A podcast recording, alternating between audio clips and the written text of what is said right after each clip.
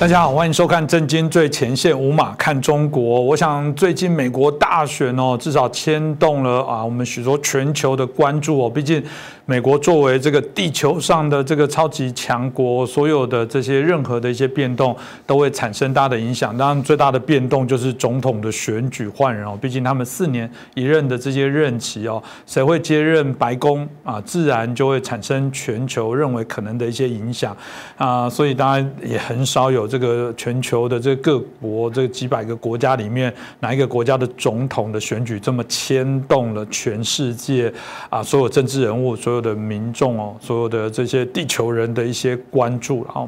有人说这个选举制度非常非常混乱，造成现在的一些纷争哦。但它总有啊，必得让你服气佩服的一些地方哦。我觉得这个都是每个国家体制、每个国家运作里面必然有它可以来参考之处哦。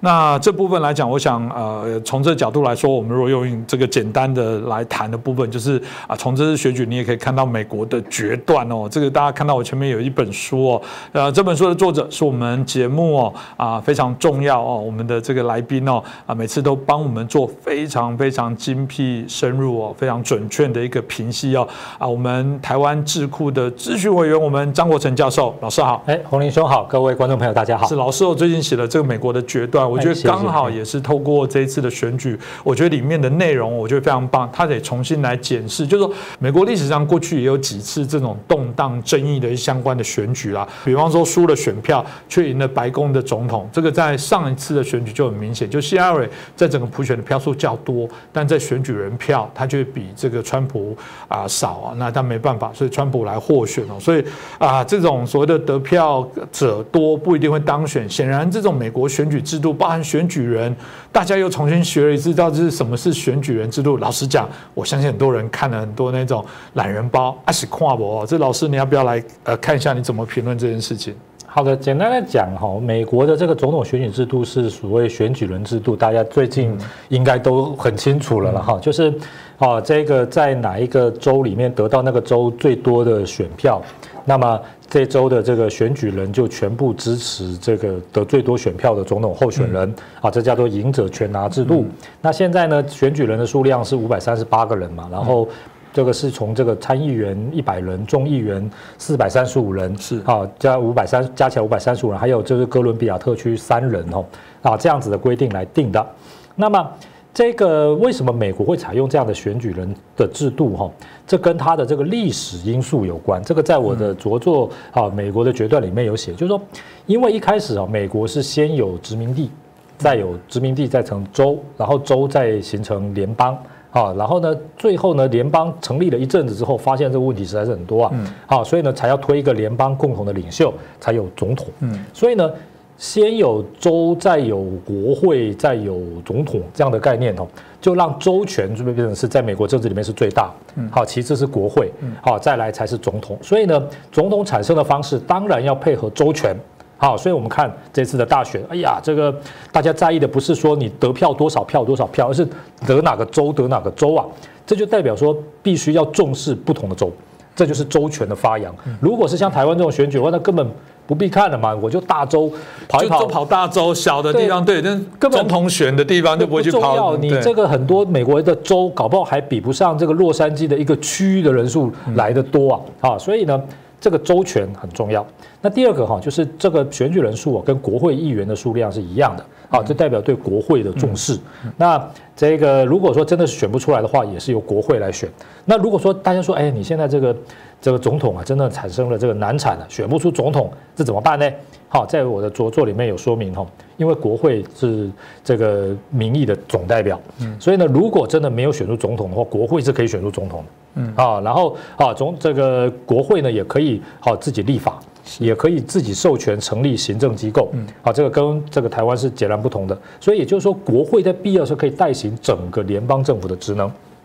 那么，好，我们讲到这总统，总统呢本来是没有总统的，好，独立了之后呢，好，十三个殖民地，后来大家都知道十三州，好，组成了一个大陆会议，啊，大陆会议呢就是说要独立抗英。好，然后呢，这个就好，这个招募了这个军队，然后请华盛顿来当统帅。可是华盛顿那时候还没有成为总统哦。后来呢，这个独立完之后，就就一哄而散了。后来呢，因为这个英国还想报仇嘛，然后呢，这个跟印第安人的问题也是非常多，所以他们认为哈，要处理英国报仇的问题，要来处理外交，代表所有的殖民地来处理外交。然后呢，好要面对印第安人的问题、英国报仇的问题、加拿大的问题哈，要有一个军事统帅，好来统帅这个。大家共同的这个武力哦，好，所以呢，出现了这个总统这个职位在制宪的时候，所以我们可以看到美国总统哈最重要的职权哈是在这个国防跟外交，好，他的这个内这内政上的权利是后来才慢慢一个一个加上来的，所以我们现在看到各州有争议，哎，他没有办法说指挥各州说，哎，你们要怎么做，你们要怎么做，那各州州长也不听总统的，他不是总统的属下。啊，所以呢，啊，这个各州有各州的法律，像这个总统的选举，我们先讲到嘛，先有州，才有国会，才有宪法，才有总统嘛，所以各州怎么选出总统是各州自己决定的。好，宪法只规定要在同一天。好，然后好，选举人人数有规定，所以大家看到有些州呢，啊，这个通讯投票用这个方法，有些州呢用那个方法。好，这个都不是说我当了总统，我可以去叫他们怎么样，还是说有个统一的规定。好，这一点来讲，如果说啊，这个在啊个人的这个著作里面，大家如果有看，就可以知道说，像今天的这些争议哈，还是这些我们弄不明白、跟我们不一样的地方哈。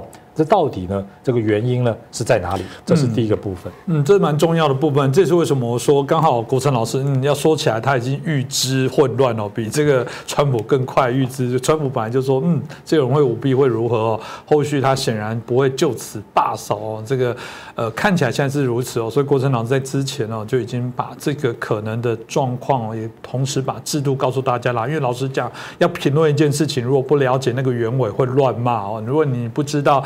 啊，在美国刚刚提到的，他们整个联邦的这样的一个概念，州跟州，州就是自己就是最大。从这个角度来说，啊，这就是制度，所以好不好很主观。当然，你在谈到这种公平性的跟合理性的部分，选举制度都一直在拿捏了。其实这几天的部分也赢得许多的值得醒思。我觉得这是一堂非常好的民主课哦。这个大概就是拿捏的分际到底要朝向哪边去啊？所以我觉得老师在写这部分蛮有趣的，是呃很提到美国在这个历程的变化，告诉。你民主真的不是一触可及哦。当谈到选举的结果啊，有人说这个，我刚呃也提到，就是说最早其实台湾是蛮担心这个啊，川普当选，就没想到他当选之后，哇，非常的有台啊，授予我们这么多武器，让台湾整个在国际的能见度非常的高啊，甚至这个对于。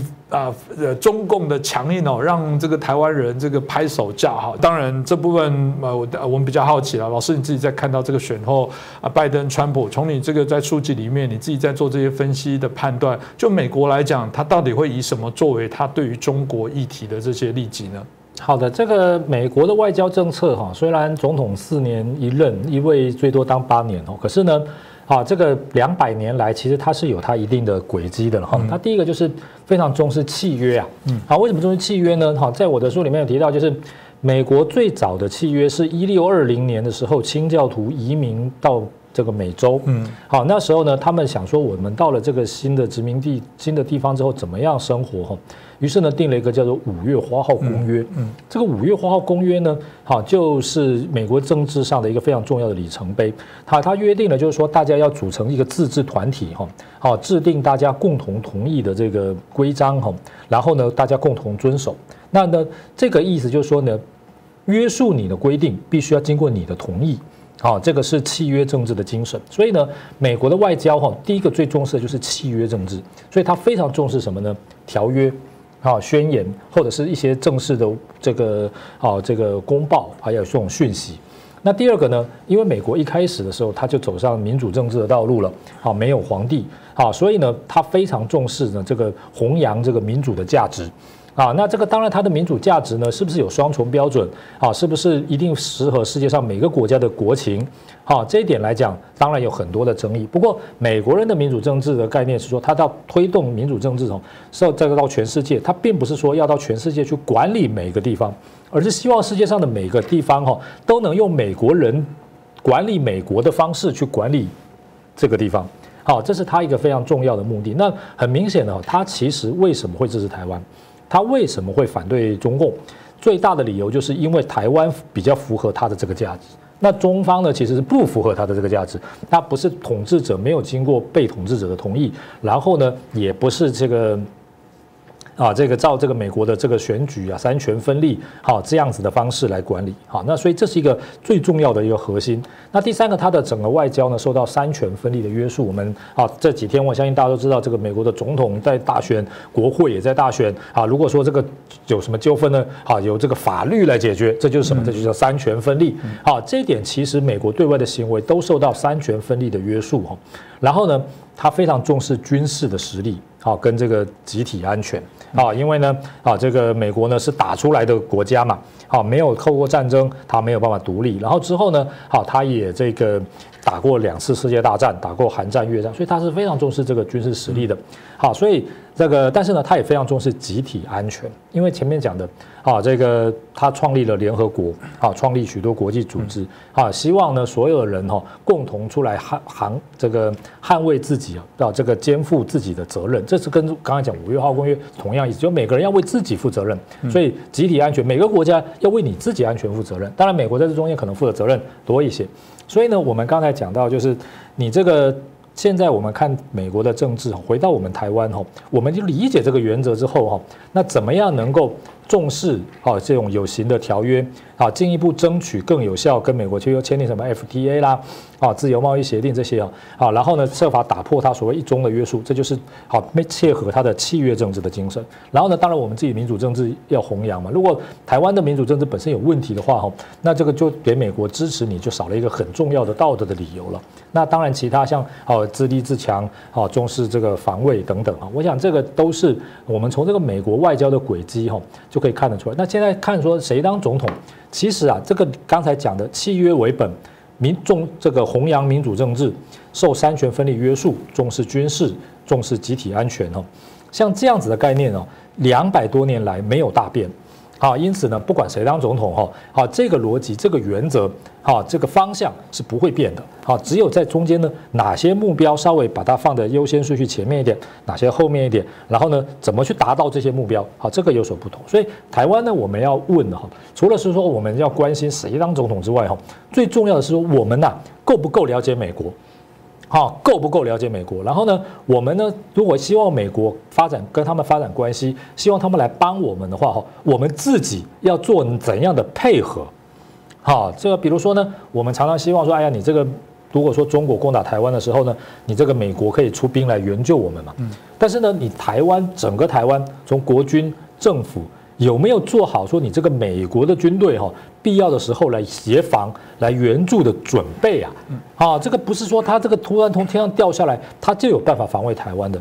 怎么样做这个准备啊？这个像韩国、啊日本，就最近他们知道这个大型的军事演习非常多，每年都在军事演习，让这个美军呢学习、啊了解说怎么军事上合作啊，怎么样能够增援啊，地形啊需要多少的这些补给品等等，像这些东西哦，我认为这个。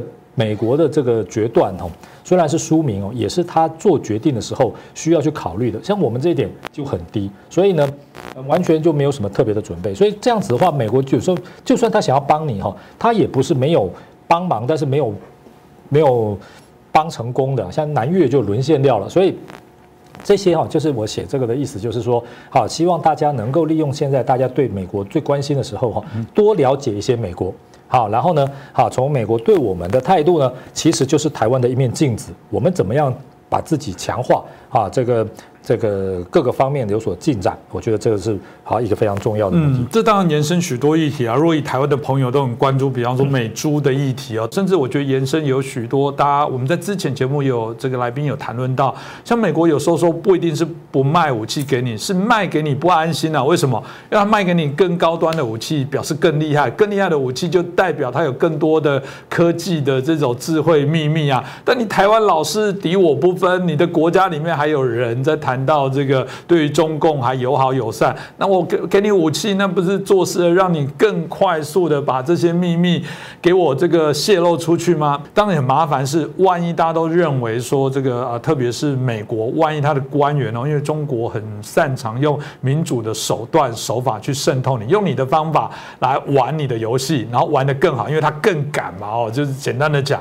那从这角度来说，你们选举就票票等值啊，我就做票啊，或者我用什么俄语、用假新闻讯息来影响人民啊等等，然后让你自己内部没办法及时来做一些回应哦。毕竟一个敢杀人的政党，没有什么东西不敢做嘛，其他那种都比起来是小儿科哦，所以都很怕美国会不会有一些政要、政治人物，哪怕是现在新当选的总统，有些把柄是被掐住了而。变成是没有办法，然后来为我们谈到刚刚老师谈到，虽然啊看起来几百年来没有变哦，就是这样的架构，但会不会习近平更厉害？他操作着让美国啊这个整个命根或者是整个秘密这些珍珠被掐住了，而不得不来配合台湾，会不会因为这样被卖掉？还是有人会担心这样的问题啊？诶，这当然有一点点这样的可能啦，就是这个他掌握了美国什么政要的把柄，然后然后逼迫他必须跟中国合作哈。这个电影里面也唱有这种情节。那中间在台湾当然就是一个很可能被牺牲的标的哈。这个当然，但是我这个跟大家报告就是说，从美国的外交历史、美国的政府结构哈，其实啊，单独的个人哈，想要呢这个掌握绝对的主导权哈，并不是很容易的一件事情。纵使他是总统都一样。啊，也就是说呢，这个在美国哈，它以外交政策来讲哈，总统，然后这个国务院，然后参众议院，然后国家安全会议，好，国防部，好，彼此之间哈相互的关系是非常复杂，好，它的决策机制哈也不是三言两语可以道尽，啊，更不是说它的利益就可以用简单的字来涵刮。换句话说呢，我总统就算想做什么事情哈。也很难回避掉国会这一关。是，那国会呢？啊，这个有各种政治的盘算哦。啊，尤其是国会议员呢，其实是总统的先修班呐。嗯。而二次大战结束之后，根据我个人的这个整理资料哈，美国民主共和两党哈参选过这个总统、副总统的候选人哈超过六十五人。嗯。只有两个哈完全没有国会议员跟州长的经历，一个是艾森豪，一个是川普。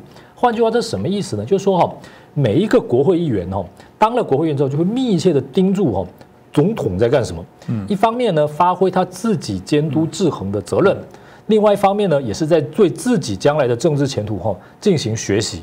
这也就让总统的行为不可能为所欲为。所以呢，你光拿住了总统的什么把柄哈？好，让这个对这个政策有所影响哦。其实就美国的机制来讲哈，没有这么容易。所以这点我想大家是可以比较放心了。好，纵使现在大家看到说在选前这个拜登候选人的家族好像好有若干若干的这些传闻哦，实际上来讲哦，这些事情如果爆料了出来之后哈，反而没有杀伤力了。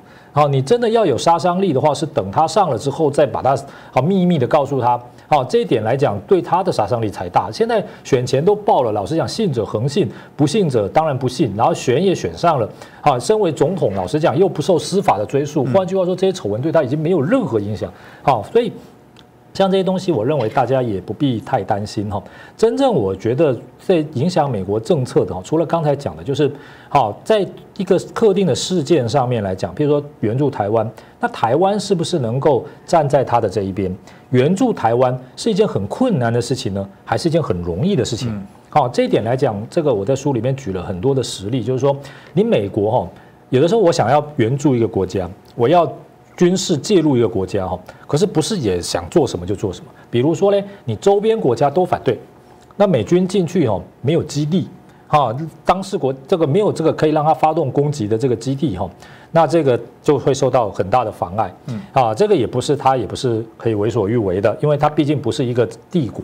又譬如说，我们刚才讲到，就是说，诶，你这个拜登。如果真的是到时候这个确认当选了，对不对？那他对台湾会怎么样？啊，或者说他将来的政策会怎么样？第一个，我们讲到他的政策是一定有的有的轨迹。第二个就是说，哈，美国对外政策也要看中国那时候的表现怎么样啊。所以啊，这些问题也就是说呢，啊，现在立刻有人说一定会怎么样，或一定不会怎么样，哈，这个可能都言之过早。那怎么样能够在这中间找到我们最佳的这个应对道路跟方式？我觉得最重要。比如刚才。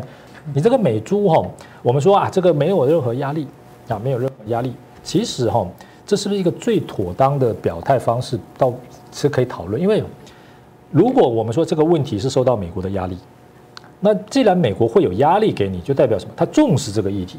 那既然你在这个议题上哈，好是美国所重视的议题哦，你将来跟他进行各种找协商哈，是不是就比较有道理？哦比较有基础，因为既然他给你压力，代表他重视嘛，那你这一点来讲。至少你好，这个愿意配合的话哈，就台面上大家好好来讨论怎么做，就有压力就有压力，这有什么了不起？就任何国家积极的行销这个国他的产品，然后希望你做什么事情啊？我想，然后甚至于说他利用他国家的政策作为工具，好，希望你满足或配合他的要求，这个。没是天经地义的事情啊，国际间好不是讲道义啊，你要买啊，当然很好，不买也无所谓。那如果这样子的话，他回去会被说你这个根本没有尽到保护我们自己工商业农业的这个责任嘛，哈，所以啊，类似这样的事情哈，其实我们在跟美国虽然打交道打了几十年哦，但是呢，很多时候哈，是不是真的这么能够理解美国，还是说呢，跟这个对美的这个政策哈，是不是真的就能够哈这个？达到这个彼此之间的这个总和的最大利益哈，我认为这个都还是啊台湾人所需要去多多的了解的啦。嗯，我觉得真的像刚刚国成老师讲，我就感受非常深哦。从这个陈水扁开始，马英九开始，到蔡英文开始。都面临到美牛美国的压力，就是美牛美猪哦，但他们异口同声都说没有来自美国压力。大家都知道一定有嘛，这贸易全球化，你要卖我东西，我也想卖你东西，就会拉拔。这个为什么不能谈面化？这个就是我的好奇。这个。为什么？就是我们到底是不了解美国，还是害怕什么东西？都好像不能说美国有给我们压力。会不会美国给台湾压力这件事情，会是一个叫做不能说的什么秘密？不不知道。这个其实老师的书本里面有许多的这些分析啊，我认为大家可以来作为一个参考。当然，这个部分呢，我们看到啊，整个对中的情势联动，对台湾的这美中台三方的这些影响的部分哦，我觉得在最近大家也听到很多的一些相关的一些评论。哦，这有些人甚至啊，在谈到脱钩，包含在川普在选前事上也有很精准的划分，就是反共不反中。其实这个部分是不是后续会做一些延续发酵部分？我不知道老师你自己不管在书中或者是后续的发展，你觉得美国这整个这些发展你会怎么看呢？诶，首先第一个哈，反共不反中这种说法哈，就美国的外交政策来讲哈，倒是一个他们比较不容易明白的讲法。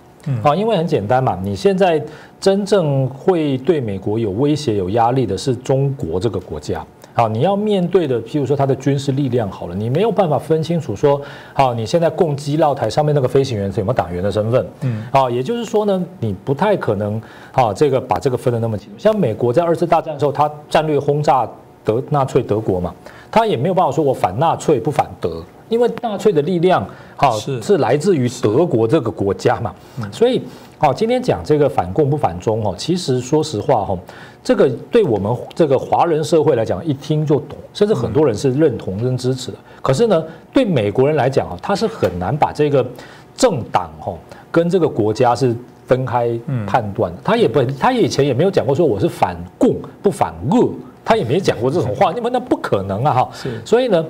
也就是说呢，像这样的政策哈，反而像刚才洪林兄您讲的一样，很重要，就是说这反而是一个不容易永续的政策。嗯，好，真的能够永续的政策，还是我刚才讲的，就是契约为本，弘扬民主政治，然后受三权分立约束，重视军事实力跟集体安全。然后呢，他的这个行为者面对的敌人也好，朋友也好，都是国家，而不只是特定里头的政治人物，好，或者是政治势力。所以我认为这个。我们要理解美国，或者是说啊，去这个看他们的政策，这一点其实还是蛮重要的哈。那当然，刚才您也提到，就是说台湾人好像特别关心这个啊，川普总统嘛，对不对？啊，这个他的粉丝非常多啊。如果他来台湾，台湾如果是美国一周哈，那这个选举人票，我看大概台湾我拿到台湾如果五票，五票就是我看不管几票，大概大概选举一结束哈，大概。不到两小时就可以宣布说，这个他已经已经拿到台湾的选举，已经兰州了，哎，已经是拿到台湾选举人票了。好，这个是合理，为什么呢？因为哈，我在书里面提到说，美国对台湾哦长期的这种协助哈，跟这个支持哈，是台湾有今天哦。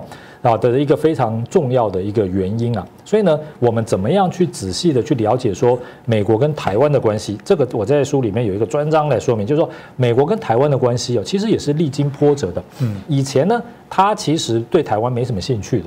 好，后来呢，国民政府撤退到台湾来之后哈，台湾变成冷战的防线的一部分，而且呢，最重要说支持台湾哈，符合美国的道德外交原则。啊，并不是说台湾真的对美国来讲有多大的帮助。譬如说啊，这个军事基地，它主要军事基地以前是放在日本跟菲律宾嘛，哈，它在台湾的驻军也没有像日本那么多，哈。那这重点显然就是说，他真的支持台湾是在于道德，好，他不希望多一块被共产党统治的土地。但是后来哈，这个。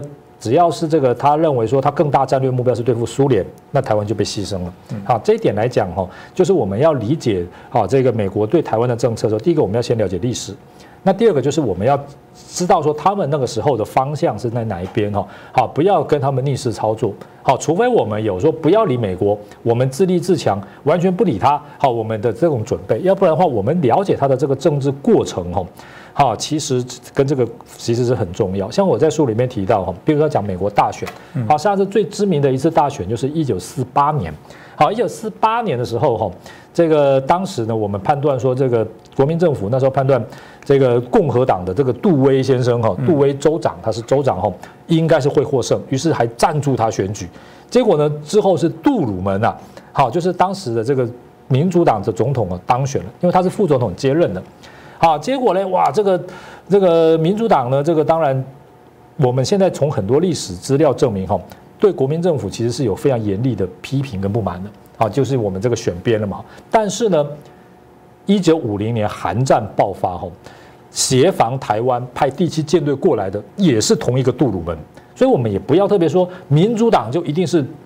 哦，会对台湾不好啊，然后呢，共和党就一定会对台湾很好。这个呢，还是站在他的一个大的战略架构哈里面来看啊，所以呢，台湾真的最重重要的哈，还是怎么样哦，能够摸清楚美国真正重要的战略架构。但是我们也必须要注意到一点，就是说哈，美国呢，因为它的这个政治体制哈是强调这个三权分立，啊，强调国会对行政机构的约束，所以对外它一定是外交先于军事。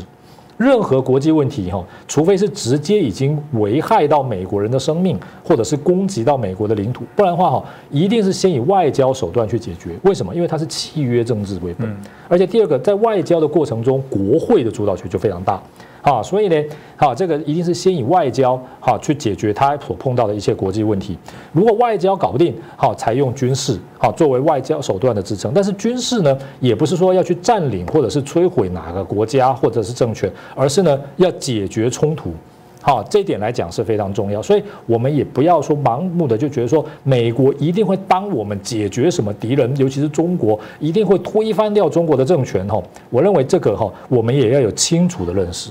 嗯，这非常重要。我想透过我们这个美国的决断这本书哦，国成老师透过他自己非常专精的一些分析哦，可以让大家对于美国整个运作，从刚刚一开始提到的这个组织架构历史的一些脉络，到到一些事件上，他们在啊决断判断的过程当中，知己知彼。我觉得百战百胜了。我觉得透过我有了解，美国的一些运作啊，我想台湾才能找到一个更好的这些所谓的政策的一些准则的一些拿捏的一些方啊的的做法了。因为毕竟你不知道的话，就会乱做，判断就会错误。做更好的分析跟了解，我想可以做更精准的决断哦。那这个也是啊，不只是透过美国的决断来了解美国的想法，其实透过美国的决断也可以了解检视台湾够不够决断的来处理相关的一些事。如果有兴趣的话，欢迎大家可以来啊，这个啊，我们这个来参考，来购买这个我们国成老师这本书哦。那再次感谢我们张国成老师哦，谢谢谢谢，带来这么精辟的一些分析哦。那也感谢大家的收看，希望大家帮我们的节目哦，更多的传阅哦，分享啊，订阅，让更多的人了解到啊，我们有关相关的中国的一些议题。当然，更重要的是推动中国的民主。再次感谢大家，好，谢谢大家，谢谢。